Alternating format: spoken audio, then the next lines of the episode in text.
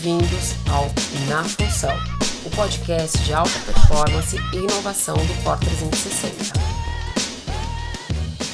23 de março de 2020, eu sou Luciano Delia, fundador do Core 360, e esse é o primeiro episódio do nosso podcast Na Função. A perspectiva de uma pandemia é conhecida há muitos anos mas ninguém poderia prever o momento exato ou a natureza da crise atual.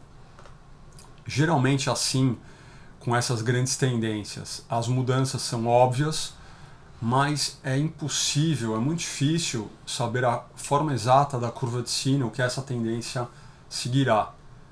Vai ficar no nicho por um ano ou de repente nós vamos ver uma adoção em massa por causa de um gatilho externo? Em momentos como esse que nós estamos vivendo, com tudo em fluxo, é útil poder analisar tendências que já estavam lá fora. O que eu quero dizer é quais são esses novos comportamentos já adotados previamente por algumas comunidades e tribos é, e quais as tendências que pareciam estar anos à frente de nós, do mainstream, o que fazia fácil é, ser fácil ignorá-las, mas agora todos nós temos a sensação de ter de estar preparados para alguma coisa que parecia muito distante se tornar normal em meses ou às vezes semanas.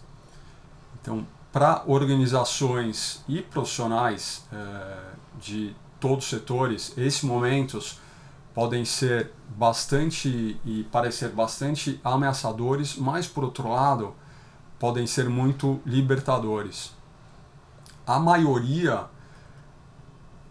dos stakeholders de todos esses eh, negócios e de eco, desse ecossistema não estão muito conscientes da lacuna entre organizações e seus clientes e, e os consumidores. Toda mudança é difícil por natureza toda mudança envolve um grande choque, que significa que todas as antigas regras podem, às vezes devem é, ser quebradas. E eu acredito que esse, de fato, é o momento. Tem uma regra de negócio que diz que quando todos fazem zig, você deve fazer zag.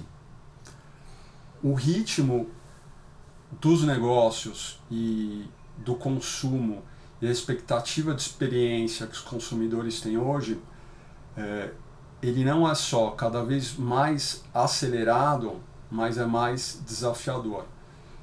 Então eu quero colocar aqui uma, uma pergunta que no momento atual é bastante relevante, visto que com academias fechadas, clientes confinados na, nas suas casas, qual é o nosso negócio?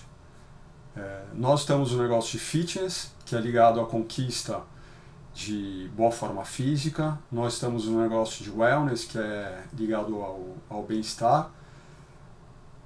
Eu acredito que esses dois termos que são atuais, eles já estão datados em função muito da transformação pela qual passa e vem passando o nosso cliente, mesmo antes do coronavírus tratar e entender seu cliente em 360 graus, fazendo-o querer saúde, boa forma e uma melhor performance na atividade que ele, ele desenvolve, e fazer isso repensando constantemente as ações tomadas, na minha visão, em qualquer situação, por mais desafiadora que ela pareça, é o que faz a diferença. O sentimento das pessoas hoje eh, em relação à atividade física mudam cada vez eh, mais rapidamente e vão mudar cada vez mais. É fato que, especialmente agora, onde todo mundo está confinado dentro de casa, eh, as pessoas começaram a perceber de fato o quanto o exercício é importante para a saúde, não só física, mas para a saúde mental. Eu acredito que não existe mais uma solução universal que vá atender todo e qualquer indivíduo, porque as pessoas se dividem em tribos e comunidades com demandas muito distintas e uma necessidade cada vez maior de customização, de entender quais são seus objetivos, suas reais necessidades, seu potencial de movimento. O grande desafio do profissional que trabalha com movimento hoje é pensar de forma crítica e criteriosa é, tudo que ele faz e tudo é, que pode ser feito para alavancar os resultados dos seus clientes, quem quer que eles sejam.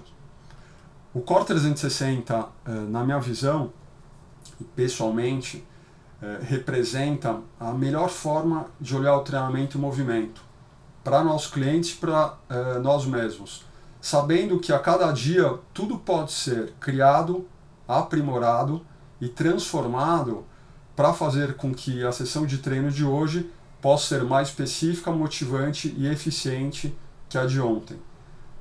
No momento que estamos vivendo, essa regra faz absolutamente todo sentido para mim.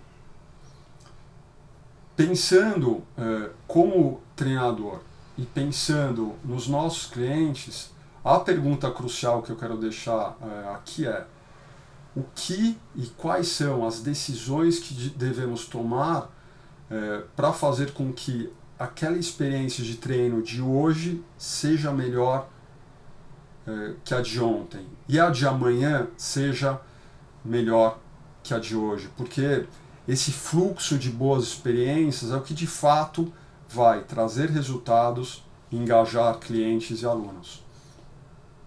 Pensando um pouco à frente, é, uma das respostas para essa pergunta é diferenciação radical. De maneira nenhuma você deve se prender a rótulos, tendências e sim fazer é, da qualidade dos movimentos que você prescreve e proporciona o raciocínio que te força a pensar cada sessão de treino, de movimento de forma crítica, obrigando uh, esse cliente, esse aluno, a quebrar paradigmas e evoluir constantemente.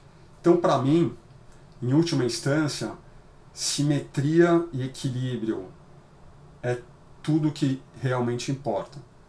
Não só naquela sessão de treinamento, naquela hora de movimento orientado, mas pensando em 360 graus de uma maneira mais ampla, em todo o impacto que você como profissional de educação física, como profissional de movimento, pode gerar na vida desse, desse cliente. Então, uh, buscar diferenciação radical por meio da construção de diferenciais reais é o que vai de fato fazer com que você possa impactar de maneira positiva e relevante a vida de todos os seus clientes. Futuro do treinamento de curto, médio e longo prazo, ele está totalmente apoiado e baseado em profissionais do movimento, profissionais de educação física, dispostos a fazer diferente, fazer melhor a cada dia. É, nos próximos episódios, eu vou listar é, algumas é, tendências de comportamento de consumo, comportamento de treino e tentar é, explorá-las explorá de é, uma maneira é, mais específica em relação a, ao nosso segmento, porque essas tendências oferecem poderosos primeiros sinais do que as pessoas e nossos clientes consumidores enxergarão como valor e quais serão suas prioridades no mundo que eu espero que esteja muito próximo de nós, que é o mundo pós-pandemia. Então, as três palavras que eu quero uh, deixar para encerrar essa nossa, nossa primeira conversa, já ansioso para a nossa, nossa próxima, são boa sorte, fique seguro e lave sempre as mãos. Esperamos que você tenha gostado. Te encontro no próximo episódio. E lembre-se, você é tão forte quanto o seu elo mais fraco.